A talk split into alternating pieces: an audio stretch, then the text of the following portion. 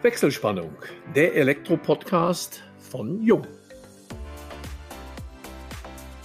Hallo und herzlich willkommen zu unserem heutigen Jung-Podcast unter der Überschrift Mehr als zwölf Fußballfelder. In den letzten 20 Jahren hat das Unternehmen Schmitz Haustechnik aus Hillesheim-Bolsdorf in der Vulkaneifel gut 1000 PV-Anlagen installiert, deren Modulfläche rund 12 Fußballfelder abdecken würde.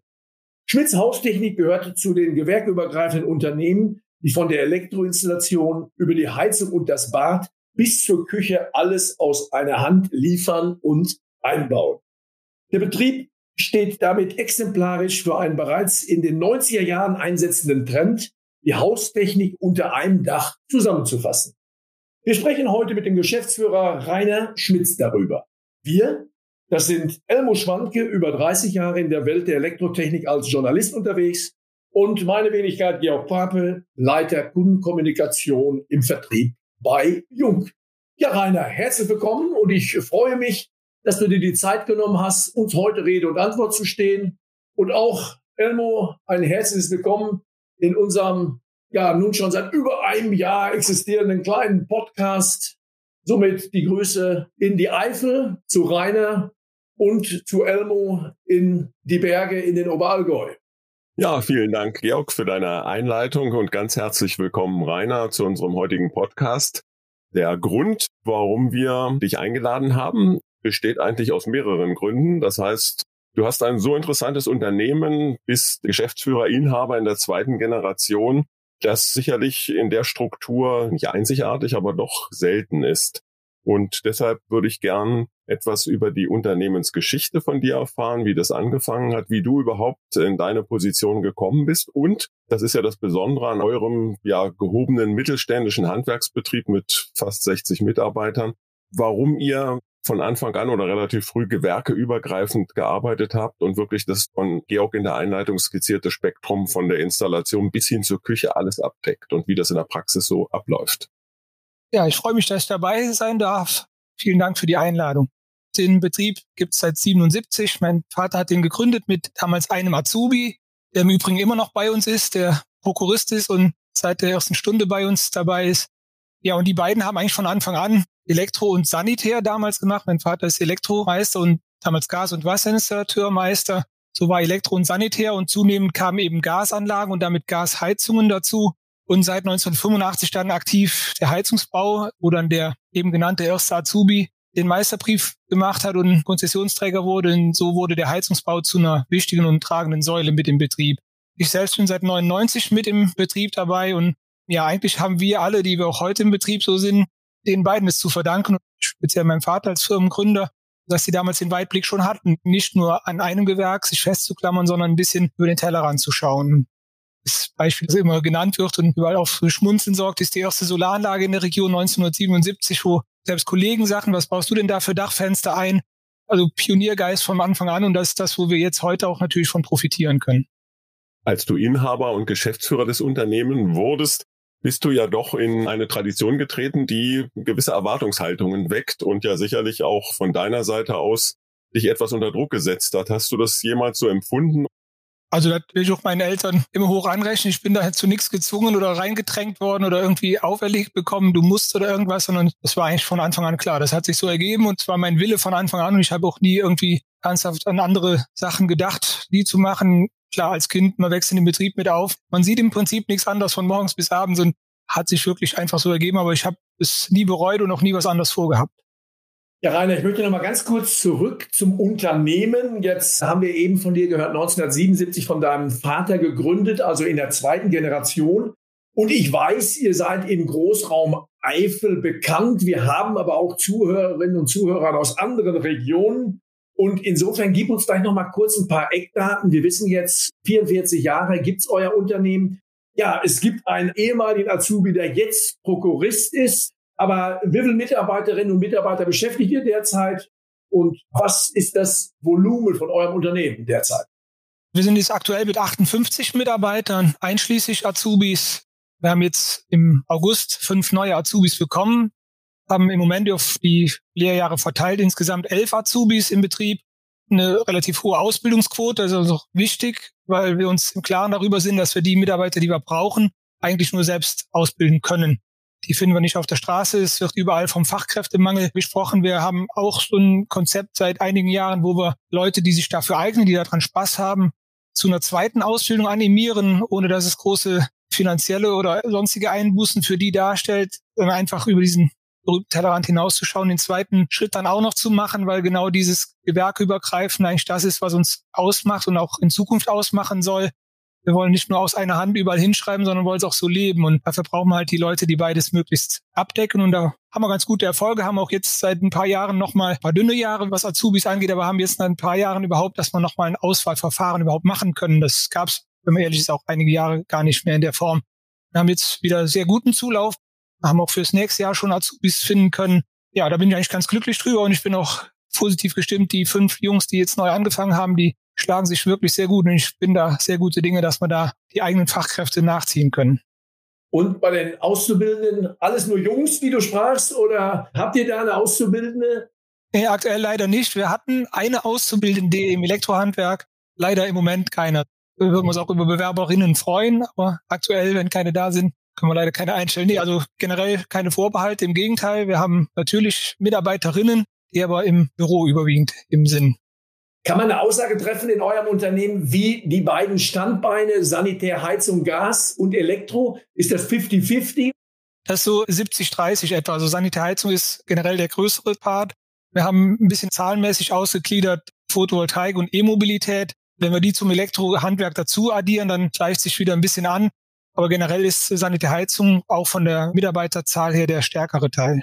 Da ihr ja die gesamte Gebäudetechnik und Haustechnik abdeckt, gibt es manchmal so Konkurrenz im eigenen Haus in gewisser Weise? Oder es ist ja auch so beim Projekt, es will ja nicht immer jeder Bauherr alles aus einer Hand. Wie ist da eure Erfahrung? Die Vorteile werden sicherlich überwiegen, sonst hättet ihr dieses Konzept nicht so lange erfolgreich geführt.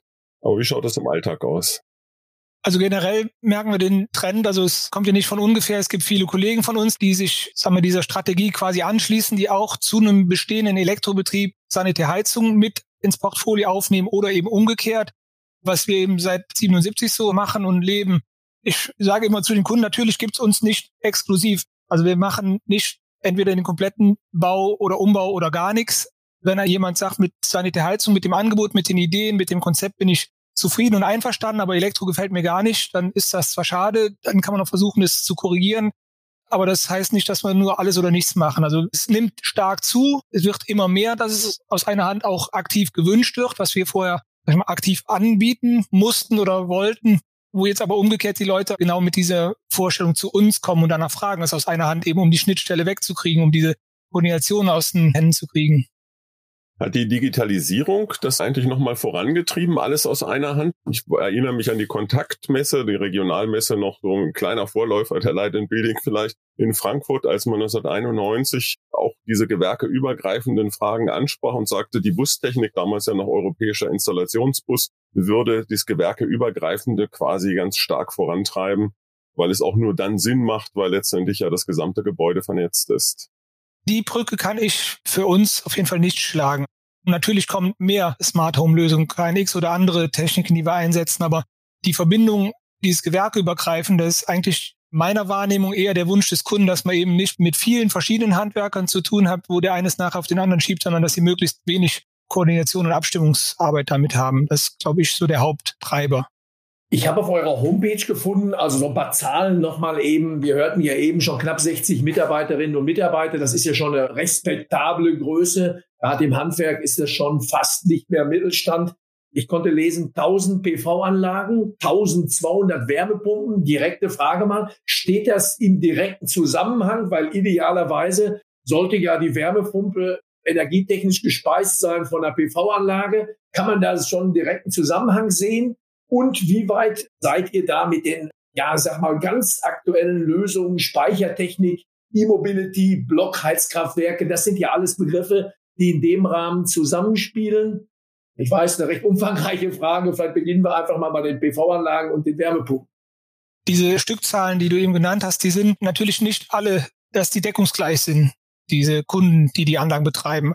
Also das ist aus der Historie raus einfach in den 20 Jahren ist diese Stückzahl zusammengekommen, wo nicht überall eine Wärmepumpe natürlich läuft. Aber wir merken zwei Sachen. Zum einen die Anlagen, die jetzt langsam ans Ende der EEG-Vergütung kommen. Da stellt sich bei vielen Kunden die Frage, was mache ich denn jetzt mit dem Strom oder wie nutze ich den selbst sinnvoll in meinem Gebäude?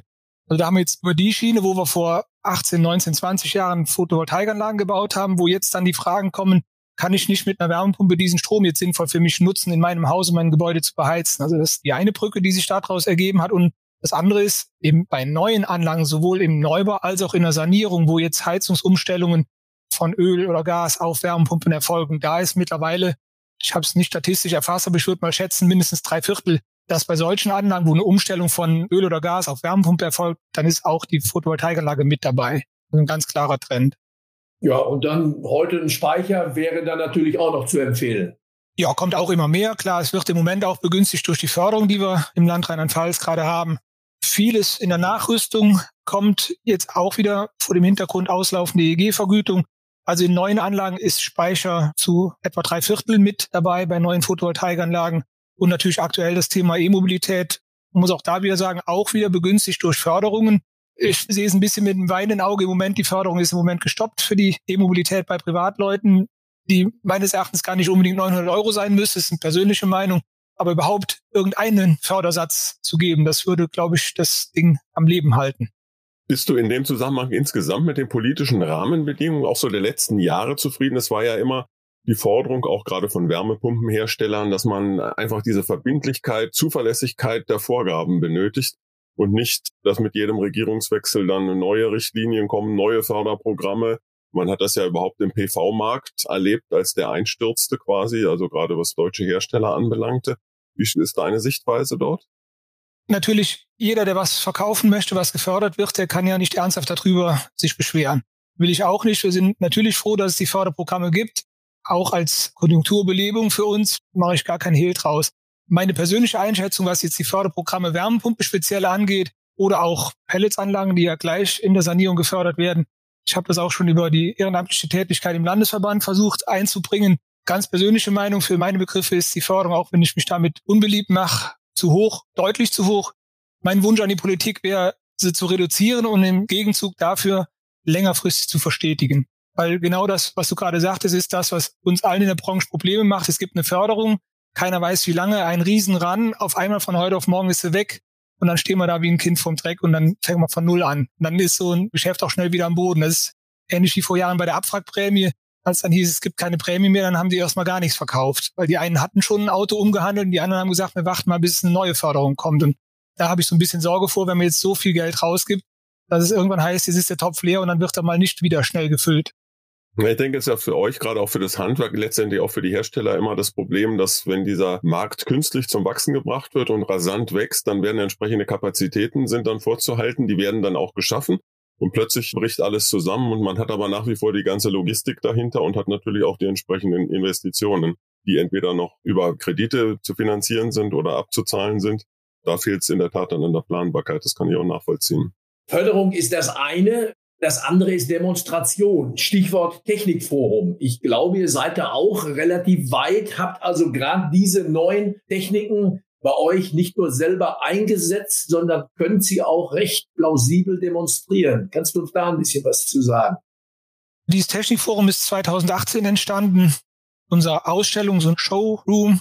Wir wollten aber nicht einfach nur einen Raum, wo man die Sachen einfach hinstellt und daran zeigen kann, sondern die Sachen sollen laufen, in Funktion sein, anzufassen, anzuhören, was bei Wärmepumpen oft so ein Thema ist. Wie laut ist denn so ein Ding?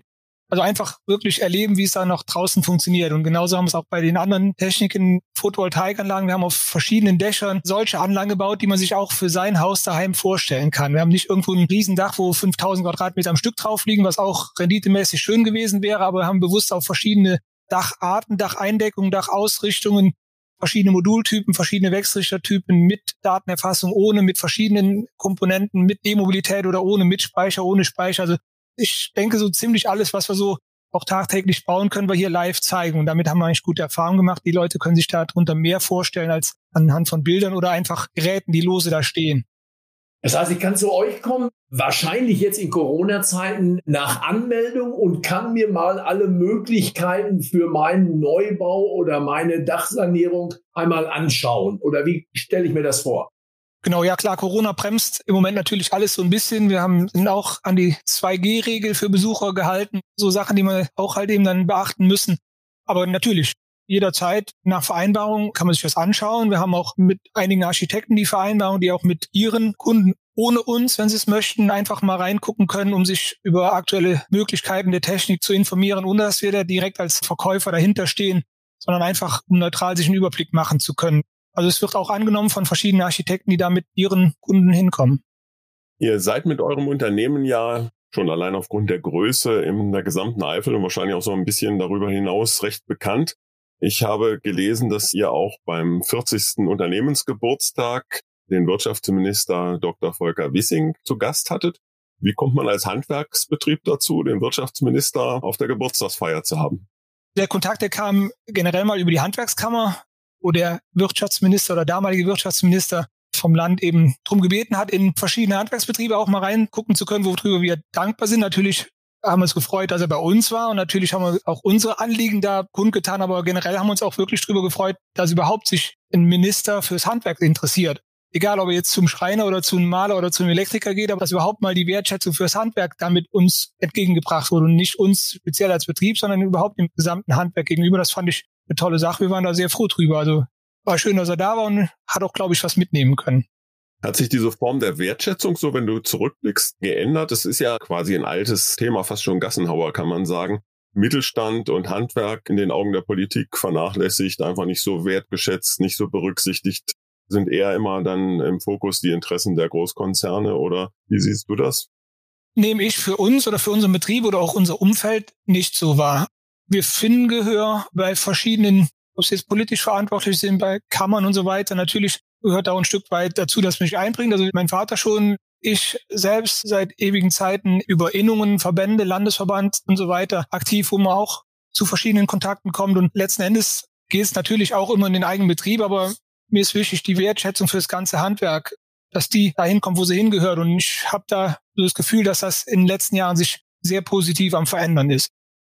Vielleicht liegt es ja auch daran, dass, wenn man die ganze Klimadiskussion betrachtet, gerade euer Betrieb, gewerkeübergreifend arbeitend, an allen wesentlichen Belangen, wo es um die Klimadiskussion geht, vertreten seid. Also ihr liefert ja Lösungen, energiesparende Lösungen im Heizungsbereich, in der klassischen Gebäudetechnik. E-Mobilität, also im Grunde seid ihr mit eurem gewerkeübergreifenden Betrieb ja der absolute Trendbetrieb, wenn man die großen Stichworte in der Politik heute liest. Ja, sehe ich natürlich genauso. Ich glaube, dass das auch mit dazu führt, dass wir wieder wirklich sehr erfreuliche Zuwächse bei den Bewerberzahlen haben von Azubis. Also ich glaube wirklich, dass sich da diese Brücke schlagen lässt. Wir Fridays for Future demonstrieren gehen, wenn man es dann wirklich umsetzen will für das, was man da kämpft, dann muss man ins Handwerk gehen. Da gibt es nichts anderes. Um wieder mal zurück auf euer Unternehmen zu gehen. Das Internet ist stets zugegen. Mir ist bei den Bewertungen im Netz aufgefallen, die sind durchweg positiv, sehr positiv, sehr gut. Was aber heraussticht und sehr oft lobend erwähnt wird, ist das Auftreten und das Arbeiten eurer Mitarbeiterinnen, Mitarbeiter des gesamten Teams. Das ist mir schon aufgefallen. Ja, das Unternehmen an sich, aber insbesondere die Teams und die Mitarbeiter da explizit gelobt werden. Ist uns wichtig. Wir legen da großen Wert drauf. Das kriegt jeder von Anfang an vermittelt. Es kriegt jeder die Kleidung. Es gibt einen bebilderten Dresscode. Eigentlich kann man da, wenn man den folgt, nichts falsch machen. Uns ist das wichtig. Wir haben vor Jahren schon so positiv-negativ-Vergleich Videos selbst gedreht, um zu sehen, wie sieht's denn aus beim Kunden, wenn da mal jemand wirklich nur mit der Kamera mal draufhält, wenn man da mit einer zerrissenen Hose ankommt oder mit einem schmutzigen Firmenauto. Natürlich ist nicht alles Gold, was glänzt, aber wir arbeiten da dran und ich bin echt froh, die Mitarbeiter ziehen da ganz toll mit. Also ist ein Prozess, da muss man mal dranbleiben. Das ist nicht einmal gesagt und damit erledigt, aber sieht auch keiner mehr irgendwie als Last oder so, sondern soll mit ein Aushängeschild sein vom Betrieb. Ich will nicht, wir können nicht ernsthaft hochwertige Leistung verkaufen wollen und kommen dann mit einem alten, verranzten Auto und mit alten, zerrissenen Klamotten. Das passt nicht. Ja, das spiegelt euer großes Engagement wieder. Engagiert habt ihr euch auch schon durch die räumliche Nähe im Flutgebiet. In der Form hat es so ein Ereignis ja seit ewigen Zeiten nicht mehr in Deutschland gegeben und bis heute ist ja die Lage teilweise immer noch dramatisch. Vielleicht kannst du uns da über deine Erfahrungen, auch über euren Einsatz in diesem Gebiet berichten. Ja, wir sind hier 25 Kilometer weg von der A, die natürlich jedem geläufig ist, was da passiert ist, wirklich verheerend und ganz schlimm, was da zu sehen ist. Wir sind da von der Firma aus bei Kunden, was auch vorher schon Kunden von uns waren, wo wir teilweise Häuser erst vor einem Jahr oder so saniert hatten, die wir jetzt im Prinzip von oben bis unten nochmal sanieren konnten, schrägstrich sollten, schrägstrich mussten. Wir haben aber auch hier in der Region direkt vor der Haustür ganz viele betroffene Kunden gehabt, es sind bei weitem nicht die Schäden wie an der A, dass da Existenzen verloren gehen, aber vieles von dem, was wir machen, ob es jetzt ein Heizkessel ist, eine Wärmepumpe, ein Zählerschrank, ein Batteriespeicher, ein Wechselrichter von der Photovoltaik, vieles davon befindet sich im Keller oder in einer tiefgelegenen Etage und deshalb ist da natürlich ganz, ganz viel in der Flut nach kaputt gegangen und beschäftigt uns nach wie vor massivst. Also seit dem 14. Juli sind alle Pläne, die eh schon auf tönernen Füßen standen, natürlich komplett im Eimer. Man muss sagen, ganz, ganz viele Kunden haben auf die notwendigen Verschiebungen dann ganz toll reagiert. Also wenn jetzt irgendwie geplant eine Badsanierung anschauen oder eine geplante Sanierung von einer bestehenden Zähleranlage oder so, die hat jetzt 30 Jahre gehalten, die muss jetzt noch ein Jahr länger durchhalten oder ein halbes Jahr länger. Muss man einfach pragmatisch mit umgehen. Und da haben die allermeisten Kunden wirklich toll Verständnis für gezeigt und gesagt, ja, verstehe ich. Leute, die kein Wasser haben, keinen Strom haben, keine Heizung haben, da muss es jetzt vorgehen generell war dann wirklich großes Verständnis und eine große Bereitschaft, auch sein eigenes Projekt dann zurückzustellen, weil letzten Endes mehr als arbeiten geht nicht. Und trotz allem haben wir nicht Tag und Nacht durchgearbeitet, weil letzten Endes müssen wir auch die Mitarbeiter schützen. Es war einfach Stress für alle Beteiligten und die Lösung jetzt irgendwie zusammen machen, jetzt alle drei Stunden länger, das wäre sehr kurzfristig gedacht gewesen, glaube ich. Ja, Rainer, du sprachst gerade schon an, ihr müsst nicht Tag und Nacht arbeiten. Das wären wir schon beim abschließenden Thema, was in unserem Podcast ja schon die Regel ist, dass wir auch ein bisschen was über den Menschen Rainer Schmitz erfahren möchten. Wie beschäftigst du dich in der Freizeit? Hast du überhaupt Freizeit? Doch, die habe ich. Ein Hobby, schrecklich Ehrenamt, ist eben Feuerwehr und Katastrophenschutz, wo ich tätig bin. Da verschwimmen noch manchmal so die Grenzen ein bisschen. Ansonsten Hobby, ich fahre sehr gern Mountainbike. Ich fahre im Winter Ski. Ich hoffe, dass Karneval in Österreich wieder möglich sein wird. Im Sommer mache ich gern Camping mit der Familie. Ja, ich bin einfach gern draußen, nicht immer nur im Büro.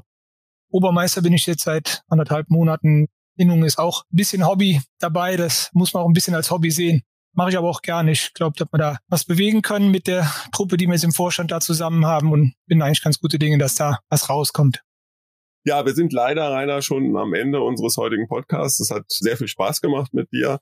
Wir hätten sicherlich über viele Themen noch ausgedehnt sprechen können. Auf jeden Fall haben wir uns gefreut, dass du heute unser Gast gewesen bist. Vielen Dank auch, Georg, an dich. Damit schalten wir für heute die Wechselspannung frei und bedanken uns bei allen Zuhörerinnen und Zuhörern ganz herzlich. Wir hoffen, es hat euch wieder viel Spaß gemacht und wenn das so ist, freuen wir uns natürlich über eure Weiterempfehlung. Und falls ihr Fragen haben solltet, beantworten wir euch diese gerne unter kundencenter.jung.de. Wir freuen uns auf euch beim nächsten Wechselspannungstalk, dem Jung Elektro Podcast.